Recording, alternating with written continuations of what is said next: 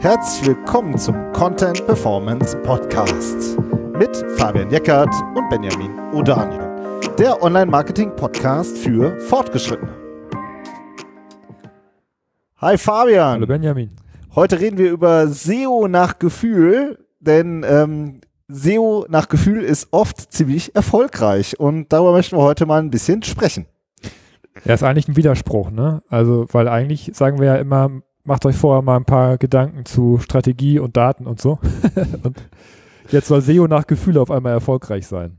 Ja, genau, aber das ist halt nun mal auch äh, ein bisschen unser Eindruck. Ähm, zumindest, also wir haben ja auch in der Vergangenheit schon mehrere Folgen übers äh, Bloggen zum Beispiel gemacht und ähm, haben auch immer so ziemlich viel Feedback bekommen. Und heute wollen wir den Spieß mal ein bisschen umdrehen und eine Lanze brechen für alle Bloggerinnen, Blogger da draußen, Podcaster, äh, Solo-Selbstständige, die einfach ähm, Artikel schreiben und ihr Wissen teilen.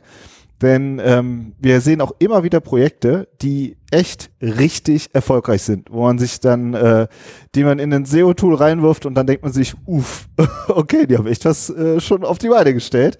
Und darüber reden wir halt heute, ähm, wie sozusagen, warum das so erfolgreich ist und wo aber auch dann eben die Grenzen liegen und was wir dann immer wieder sehen.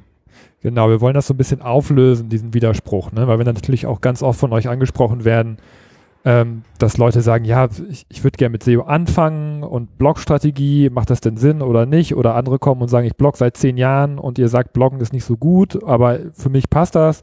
Ne, das sind so einfach so, so ein paar Widersprüchlichkeiten und die ja tatsächlich auch da sind, weil, wie du schon sagst, es gibt einfach super erfolgreiche, ganz viele super erfolgreiche Blogger und Publisher, die, die auch bei Google eine hohe Sichtbarkeit haben, obwohl sie SEO nicht strategisch angegangen sind. Ja. Und vielleicht starten wir damit eigentlich auch direkt. Ähm, also was, was das oft äh, ausmacht, das sind Projekte, die sind oft schon vor einigen Jahren gestartet. Also ich sag mal vor zehn Jahren, vor fünf Jahren. Und ähm, da war dann halt am Anfang ähm, eine Person oder zwei oder drei und die haben halt mit richtig Vollgas ähm, sind die da reingegangen und haben das einfach aufgebaut. Und dann ist in der Regel oft auch die Firma gewachsen, weil das ist einfach so, kommt mehr Besucher, kommen mehr Anfragen, kommt mehr Umsatz. Das hängt halt auch miteinander zusammen. Das ist klar, reden wir ja auch oft drüber. Und dann geht's ähm, äh, aber in der Folge darum, ähm, wie, was machen wir jetzt? Also da entsteht dann ein Team. Ja, genau. Aber der, ich finde, eine Sache, die dabei noch, noch wichtig ist, ist, dass eigentlich immer eine oder zwei Personen dahinter stehen, die fachlich einfach auf dem absoluten Top-Niveau schreiben. Ja. Ne? Also das ist oft sehr, sehr tief und die Personen, die das machen, die, die stecken total tief auch im Thema drinne. Ja, und es ist ja letztendlich auch genau das, was Google will, also dass man, dass man ganz tiefe inhaltliche ähm, inhaltlichen Content ent entwickelt. Ne? Und das ist das, was das Wachstum halt in diesen, über die Jahre auch einfach ausgelöst hat. Das ist ja nicht nur Blog, das, das sind ja auch Podcast, Podcast-Kollegen, Ne, oder also es ist ja eigentlich egal, welches, welches Format man da bedient, aber es ist äh, oft so, dass, dass dieses Fachwissen auch sehr viel Wachstum freigesetzt hat, finde ich. Genau, und die haben ja auch sehr, ähm, haben halt einfach richtig guten Content abgeliefert, der ganz nah an deren ähm, Kunden oder User ähm, ist. Und ja, das ist dann sozusagen ähm, auch logisch, dass darunter auch ähm, Suchbegriffe zum Beispiel waren und so ist sozusagen das entstanden. Aber ich finde halt gerade, wenn dann sozusagen Strukturen eingezogen werden, also du hast dann ein Team und du willst dann auch mal Aufgaben delegieren dann wird's halt schwierig, weil du ähm, einmal nicht jeder im Team das gleiche Fachwissen hat, ähm, nicht jeder im Team ähm, sozusagen, ein Teammitglied möchte gerne auch eine klare Ansage haben, was es zu tun hat. Ja, und, ähm, und wenn du halt vorher viel eben nach Gefühl gemacht hast, dann ähm, stößt, so du halt, richtig, ja. dann stößt du halt auch an Grenzen. So, ja, dann weißt genau. du vielleicht gar nicht, äh, was du eigentlich sagen sollst. So, und das ist so, das ist dann oft so eine Situation, wo wir dann sozusagen miteinander ins Gespräch kommen und, ähm, da einsteigen. Ja, genau. Das ist, ähm, das hängt so ein bisschen dann auch damit zusammen, dass, ähm, dass es halt dadurch halt früher wirklich einen Fokus auf dem guten Content gab. Und ähm, dass wenn, wenn SEO dann gemacht wurde, dann halt eher so nebenbei, ne? Also dass man mal sich irgendwann für ein Tool angemeldet hat, auch gerne auch kostenlos und dann auch schon natürlich Keywords recherchiert hat, aber eben nicht so in der Tiefe, sondern eben dann vielleicht auch in der Vorbereitung auf den Content-Prozess sich mal angeschaut hat, wonach suchen die Leute denn und worüber könnte ich denn mal schreiben. Ich habe das Gefühl, das ist manchmal auch so eine Inspirationsquelle für, für neuen Content, ähm, dass sich die Experten oder derjenige, der den Blog dann schreibt, auch erstmal auch einfach mal so in die Keywords reingeschaut hat. Aber das ist natürlich weder eine Strategie, noch geht es in die Tiefe. Ne? Ja, genau. Ja. Es ist so typisches, ähm, ich google mal nach den Themen und schau mal, was die anderen da so schreiben, was da so vorne steht. Ähm, so und oft auch finde ich so einen ähm, dieses Thema, wir haben ja kürzlich erst kostenlose ähm, Tools besprochen. Ne? Warum wollen alle kostenlose SEO-Tools? Also dass man eher einfach ein günstiges Tool nimmt, weil man vielleicht auch gar nicht so richtig weiß, wie man jetzt konkret damit arbeitet. Ist ja auch logisch. Und man äh, fischt sich da einfach so ein bisschen links und rechts was zusammen, was ja auch völlig okay ist. Hat ja auch gut geklappt, äh, ne, zumindest ähm, auf, einen, auf eine gewisse Art oder einen um, gewissen äh, Umfang hat das gut geklappt. Und was mir auch auffällt, also es sind jetzt so Keywords und auch so die Rankings, finde ich. Das ist ja auch, was viele so Professional äh, SEO-Tools, die spucken dir halt auch einfach richtig dein Ranking in der Tiefe aus und das ist dann auch oft aus unserer Sicht würden wir sagen, dass das eigentliche Ranking ist eigentlich nicht bekannt. Man kennt da so grob, man weiß ja, da stehen wir ganz gut vorne und da haben wir echt auch viele Besucher. Da fällt dann auch oft so, ja, ich glaube, dazu stehen wir auch ganz gut. Ja, so. Mhm. Ähm, so, das ist ja eigentlich keine, ähm, ähm, kein, keine Sache des Glaubens, sondern äh, der des Wissens eher so aus unserer Perspektive. Und das ist alles so diese Situation, wenn du so SEO nebenbei machst, aber eben weil du, ne, du hast es gerade selber gesagt, weil da so eine Expertise vorherrscht, ähm, hat das auch einfach gereicht, um echt gute Rankings auszu ähm, zu, zu erreichen. Das hat echt gereicht, ne? Also ich meine, SEO besteht ja nicht nur aus Content, das ist ja auch Links, ne? Ja. Also und da sind, da sind diese Portale, diese Blogs natürlich auch wahnsinnig stark, ne? weil da eben auch so eine so eine Fachperson oft dahinter steckt oder auch eine gut vernetzte Person, mehrere Personen, dass, dass diese Portale auch super gut verlinkt sind. Ne? Aber da eigentlich, eigentlich stimmt alles. Also SEO-technisch sind das schon die richtigen Voraussetzungen. Aber wie du schon sagst, dass, ähm, wenn man ein bisschen tiefer gräbt, dann ist es oft so, dass, dass nur sehr wenige Keywords im Blick sind oder vorher schon im Blick waren, aber jetzt auch im, im, im Ranking im Blick sind. Und wenn man ähm, aber da kann man halt auch schlecht irgendwie auch mal, jetzt mal, auch wenn man jetzt das Team mit Aufgaben versorgen will, da geht es ja nicht nur darum, neuen Content zu produzieren, das macht man ja oft selber, geht ja auch darum, alten Content zu optimieren. Äh, aber wo fängt man denn dann an? Also man muss ja auch wissen, wo, äh, für welche Keywords ranke ich dann noch nicht so gut oder dass man sich das mal in der Tiefe anschaut und das liefern die kostenlosen Tools einfach nicht. Ja, und dann diese mangelnde, ich nenne das jetzt mal mangelnde Professionalität, also es ist nicht Professionalität in dem Sinne, dass das alles drunter und drüber geht, aber was jetzt das Toolset zum Beispiel angeht, das sorgt halt dafür, dass man, wie du schon sagtest, so nicht gut delegieren kann und unklare Strukturen sich entwickeln und daraus eben auch keine klaren Prozesse erwachsen, wie man jetzt zum Beispiel im Team iterativ an der Seite arbeitet. Das, dafür muss man ja Prozesse entwickeln, dafür braucht man ja, muss man ja wissen, was man sich aus den Tools rauszieht. Ähm, und das fehlt dann oft, ja. Ja, und das, und der, und ein weiterer Punkt, der dann sozusagen auch noch mitspielt, ist eben, die, äh, das Unternehmen ist jetzt gewachsen und ähm, ähm, oder Sekunde, ich mache noch mal einen Schritt zurück. Ich finde gerade das, was du gesagt hast mit dem Link, äh, mit den Links, finde ich auch super spannend. Ja, also wir haben eine frühere Folge äh, oder mal schon vor zwei Jahren, glaube ich, müssen wir eigentlich mal wieder aktualisieren, glaube ich. Aber es ist immer noch zeitlos und es ist immer noch gilt genauso die Quali Google Quality Rater Guidelines besprochen. Und da insbesondere eine Folge über das EAT-Modell, also Expertise, Autorität und äh, Trust, Vertrauen und wenn du halt ähm, wirklich so ein Fachmensch bist, dann stehst du vielleicht auch ähm, auf Bühnen oder hast ein Buch geschrieben oder andere berichten über dich.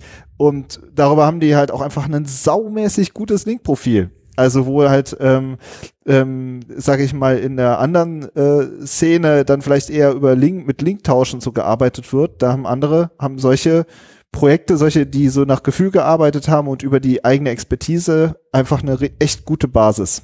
Darum ist so ein, so ein, so ein Linkaufbauangebot für, sorgt bei denen auch nochmal für extra Kopfschütteln oft, habe ich so ja. den Eindruck. Wenn da jemand kommt und sagt, mach mal hier irgendwie Linkaufbau, Linktausch, Linkkauf oder so, dann sagen die auch oft, ist das jetzt wirklich meine Baustelle? Muss ich da wirklich jetzt dran arbeiten? Ist ja. das mein größter Hebel? Da ist dann auch mal so ein bisschen Unsicherheit wieder, wieder im Spiel. Ne? Also, ja. und das, das Lustige ist, wo du jetzt diese Folge mit dem ERT-Modell ansprichst, ich weiß noch, als wir damals die Quality Rater Guidelines durchgearbeitet haben, da waren ja auch so Beispiele drin von von Webseiten, die es gut machen oder die schlecht machen, die von Google ausgesucht worden sind. Und ich kann mich an ein Beispiel erinnern, da war jemand, äh, die hat Muffins gemacht. Ja, der Cookie-Vlog. Cookie. und, und das war, da hat Google gesagt, das ist highest quality. Ja, also das ist die höchste Qualität, die man erreichen kann. Ähm, als Beispiel war genau so jemand, der halt wirklich äh, aus dem Alltag heraus einfach das allercoolste Cookie-Rezept das es irgendwie gibt, äh, in aller Ausführlichkeit auf, auf seinem Blog besprochen hat. Oder das war ein, ja. eine Frau, glaube ich. Sie hat das wirklich in aller Ausführlichkeit besprochen und das war in diesem Quality Rater Guidelines als Beispiel dafür, was ein richtig guter Content ist. Genau, ja, immer im Kontext, im Kontext des Themenbereiches. Ne? Genau, also ja. wenn dann jemand nach äh, Rezepten oder nach äh, eben äh, Muffins oder sowas sucht, wer ist dann da, wer bietet denn denn da die höchste Qualität? Und da war halt so ein Cookie-Block, ne? Ist mir auch, fand ich auch, haben wir damals besprochen. Das ist so ein 130-seitiges Dokument. Früher war das mal ein internes Dokument, wie Google halt eben äh, Qualität ähm, äh, sozusagen über so ein Quality Rater Team ermittelt. Und wobei es natürlich der eigentliche Algorithmus ist ja sozusagen was ganz nochmal was anderes, aber dieses Quality Rater Team spielt halt eine wichtige Rolle und da gibt es super viele Beispiele, die wir damals auch besprochen haben in der Serie. Ich verlinke dir auch nochmal in den Show Notes. Mhm. Ähm, und was jetzt aber nochmal, um auf unser Kernthema zurückzukommen, ähm, das sozusagen die Seite ist gewachsen, das Unternehmen ist gewachsen und ähm, und was ich auch feststelle ist, dass dann wirklich sich nochmal so die verantwortliche Person, sage ich mal, Chef, Chefin, sich fragen, ja, was sind denn jetzt unsere Potenziale? Woran sollen wir denn jetzt wirklich arbeiten? Also die ersten Erfolge sind eingefahren, aber was ist jetzt der nächste Schritt? Wo müssen wir jetzt, gehen wir jetzt in neue Themen rein? Was machen wir mit unseren ganzen alten Artikeln? So, dazu kommt dann auch noch oft, dass wir halt wirklich ganz oben in den Top-Positionen echt auch ein richtig krasser Wettbewerb ist. Also man sieht dann da schon auch in vielen Bereichen, dass da halt mal ein Blogs oder ein, oder ein Solo-Publisher vorne ist, aber da sind halt auch oft echt äh, die großen Flaggschiffe, die trifft man dann da schon auch immer wieder. Ja, in, die gibt's ja auch in jedem Bereich mittlerweile, ne? die wirklich ja. viel Manpower und Personal und Brandpower auch dann in ihren Content stecken und dann auch mal gerne einen davon verdrängen. Ne? Und ja, du, du, das ist oft so eine Mischung ähm, von so kleinen Problemchen, die aber dann doch irgendwie immer mehr drücken. Ne? Also das, ich habe jetzt schon tausend Stücke Content, soll ich jetzt wirklich noch die nächsten tausend Stücke schreiben? Über welche Themen soll ich schreiben? Ich habe doch eigentlich alle Themen schon mal durch. Ne, so, oder manche Themen habe ich auch schon zwei, drei Mal jetzt in einem großen Artikel beschrieben.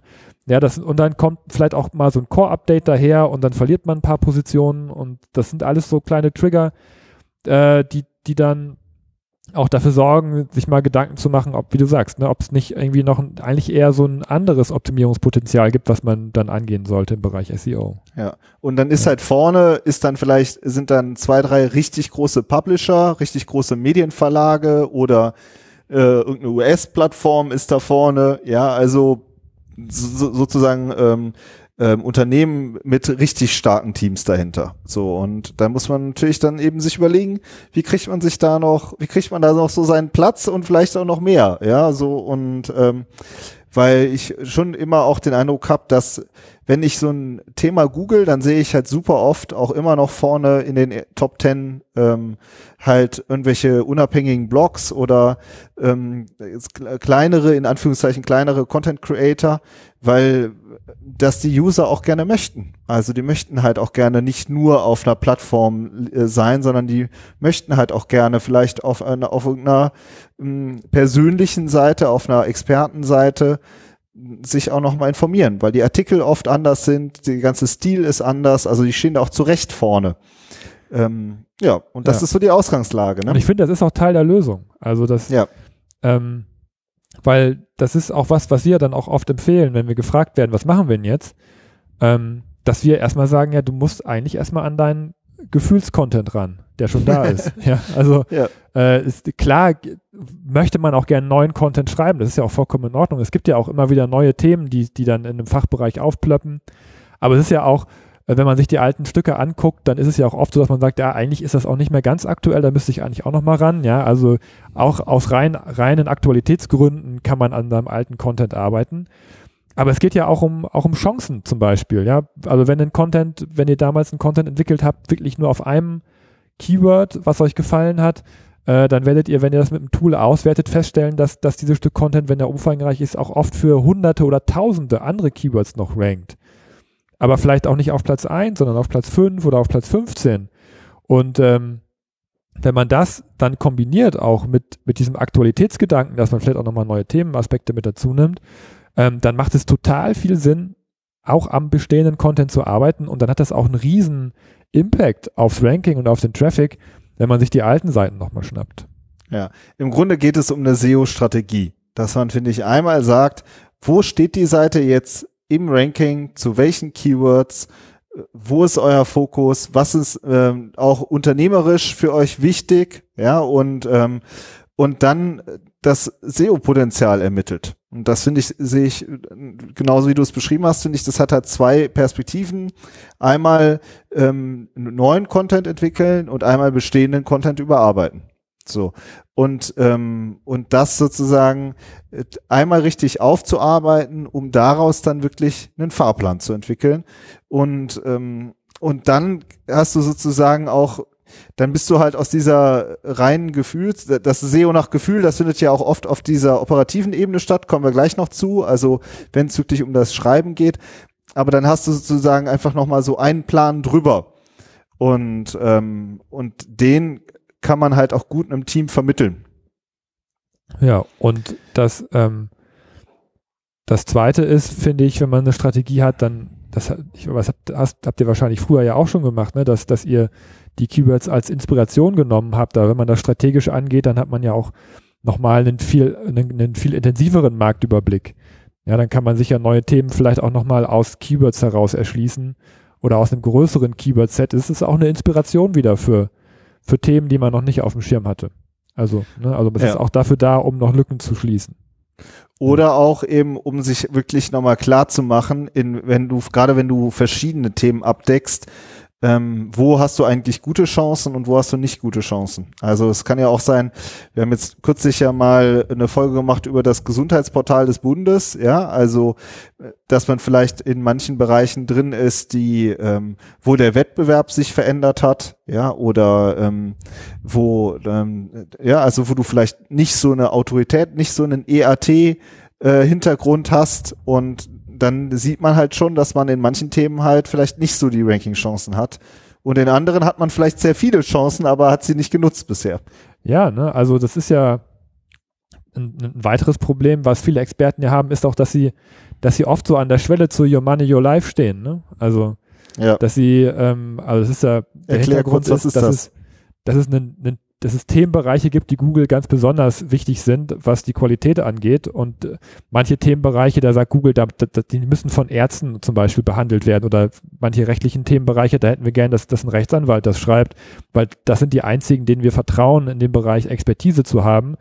Und oft ist es so, dass man mit seinem Content dann auch mal in diese, so, so da reinrutscht. Ne? Und wenn man aber in der SEO-Strategie feststellt, okay, es gibt Themenbereiche, die sind ziemlich sicher, haben ziemlich sicher diesen hohen Anspruch, was Google betrifft, dann lasse ich die lieber raus und kümmere mich dann lieber um, um andere Themenbereiche, äh, die mir vielleicht auch besser liegen, ähm, wo dieser Anspruch nicht ganz so hoch ist, wie du sagst. Dann, dann ist das auch ein Learning, was man aus so einer SEO-Strategie ziehen kann, ja. Ja. Der nächste, die, die nächste Ebene sozusagen, eine ähm, Stufe tiefer sind dann, finde ich, die Content-Prozesse. Also wirklich, wenn ich jetzt ein Stück Content mache, also entweder neu oder optimiere, dass man dafür eine, eine klare Checkliste hat. So und ähm, und zwar ähm, dazu zählen halt wirklich eine, die Keyword-Analyse, dass man sieht, wie ranken wir dazu, ähm, ranken wir, es gibt ja oft Hauptbegriffe und es gibt Nebenbegriffe. Die sind, die Hauptbegriffe haben hohes Suchvolumen, die Nebenbegriffe weniger Suchvolumen.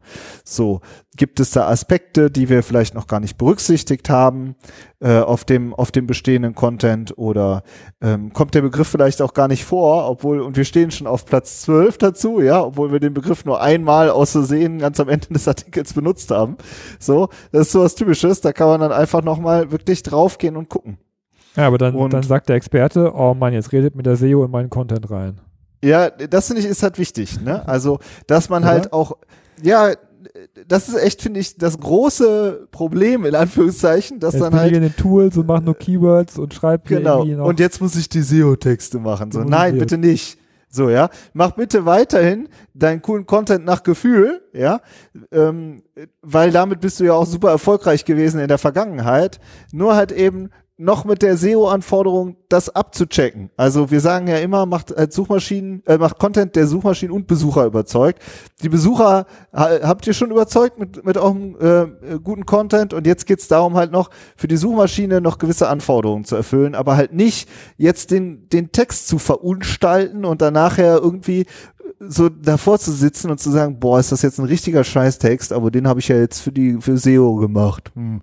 so ja, das finde ich, äh, das ist echt, das ist ein Worst Case aus meiner Sicht. Ja, ich finde, man kann da einen positiven Dreh, wie du sagst, ne, kann man Ja. da auch dran kriegen. Man kann auch sagen, ich werde dadurch relevanter, weil ich Ja. mehr Themen abdecke, weil ich auch noch Unterthemen vielleicht bespreche, die auch wichtig für die User sind, die die Leute auch interessieren, weil Keywords ist ja nichts anderes als eine Äußerung eines Menschen, dass er da irgendwas nachsucht. Das sind ja keine, keine maschinengenerierten Dinge, sondern das, da stecken ja auch immer, ähm, da stecken ja auch immer Menschen dahinter äh, die, die bei, bei Google was suchen, die ein Problem haben. Also ich finde, man kann auch sagen, okay, ich arbeite trotzdem weiter für Menschen, auch wenn ich mir die Keywords angucke. Ja, Ja. und wenn, und, äh, und dass ihr selber natürlich auch einfach einen Vorteil davon habt, dass ihr mehr Traffic bekommt. Ich meine, das ist ja auch was, was man für sich selber tut sozusagen. Und wenn man aber diese Kombination hinbekommt, dass man mit dem Text nachher trotzdem noch gut leben kann und dass er eben nicht verunstaltet ist, ähm, ne, das, genau, wie du, wie Ja, du gesagt du- hast, das ist dann das Ziel.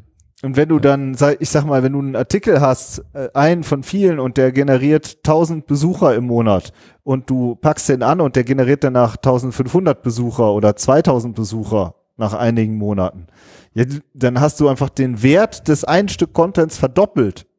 So, und, äh, und wenn du das dann auf 10, 20, 50 URLs machst, dann äh, steigerst du den Wert des gesamten Projektes. Du kriegst viel mehr Traffic, viel mehr Anfragen, viel, ja, also das ist so, du hat, man hat schon einmal so viel Energie reingesteckt und das ist dann echt auch, äh, wäre echt verschenktes Potenzial, wenn man nicht das auch noch mitmacht. Ja. So, und das ist so, ähm, als wenn du so ein bisschen, du hast einen Marathon und dann ein Kilometer vor Ende sagst du, oh nee, ich gehe jetzt Fritten essen, so, und biegst ab, anstatt bis zum Ziel zu laufen. Also jetzt ein bisschen polemisch gesagt, ja, also äh, einfach noch so dieses SEO dann halt mitdenken.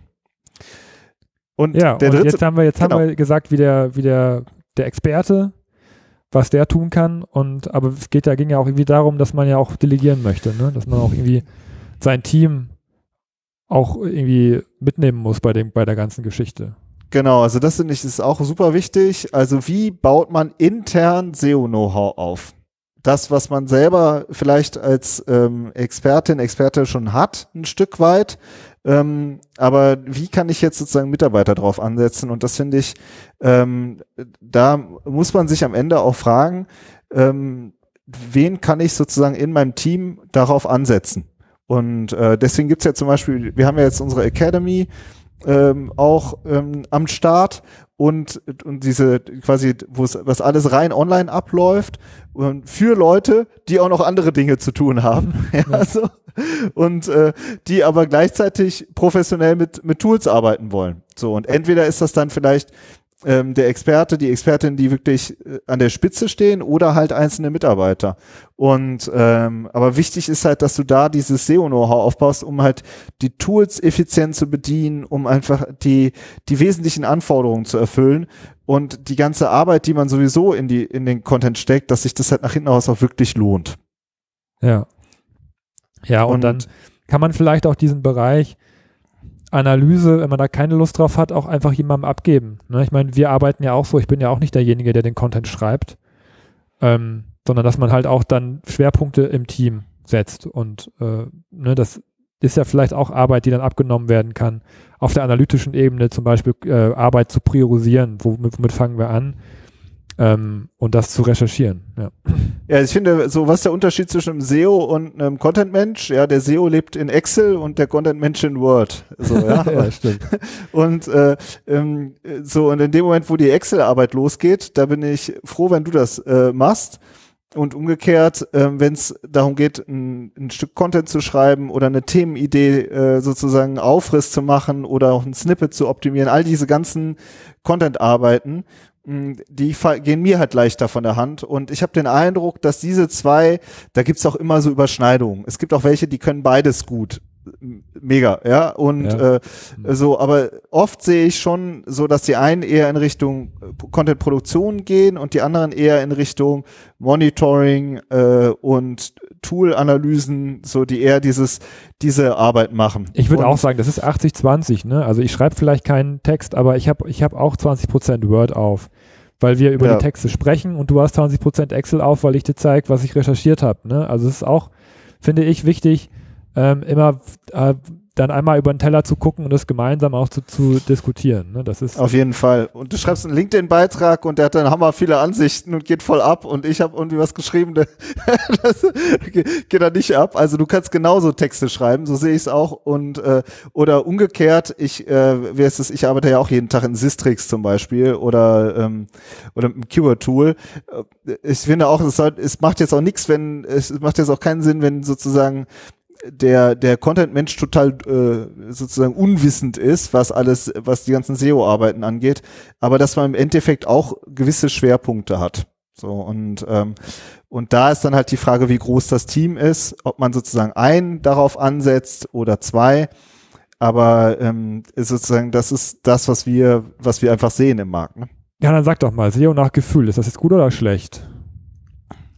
Ja, also ich finde, eigentlich muss ich echt sagen, ich finde das gut. Also, ähm, weil eben diese, diese Expertise, diese Leidenschaft für ein Thema halt ähm, an erster Stelle steht. Und das finde ich oft besser, als wenn man wirklich sagt, ähm, äh, ich habe jetzt nur das Keyword und die und die User und die Kunden und dahinter sind mir alle egal. Ja, ich sage jetzt mal so platt. Und die Idealsituation ist aber schon, wenn man das zusammenführt wenn man sagt, ähm, SEO, ähm, wie du vorhin gesagt hast, auch hinter jedem äh, Keyword, hinter jeder Suchanfrage, hinter jedem Klick steckt ein Mensch. Und das sind ja genau die Menschen, die ich erreichen will. Und eigentlich darf es kein Widerspruch sein. Was ja. denkst du? Ja, das sehe ich auch so. Also es ist nur, es ist nur Unterstützung. Ja. Man, man, kann, man kann das auch positiv sehen. Äh, also von beiderlei Seite geguckt. Ne? Also als SEO ähm, dass, dass, dass der Content natürlich jemand machen muss äh, und, und dass ich dem zuarbeite und ihm helfe sozusagen und inspiriere auch durch die Keywords und andersrum, dass man sich auch inspirieren lässt und das als Wert annimmt, ähm, eine Datenbasis zu haben für den Content und als Inspiration das sieht. Und dann passt es, finde ich. Auch, auch ja. von der Einstellung her. Ja. So, das, das war, würde ich so. sagen, unsere Folge, warum, warum SEO nach äh, Gefühl oft erfolgreich ist und, und wo die Grenzen liegen. Wie immer, wir freuen uns über Feedback, gerne auf LinkedIn, können wir uns gerne auch nochmal vernetzen. Ja, und ansonsten würde ich sagen, wir hören uns nächste Woche. Bis dann. Ciao. Bis dann.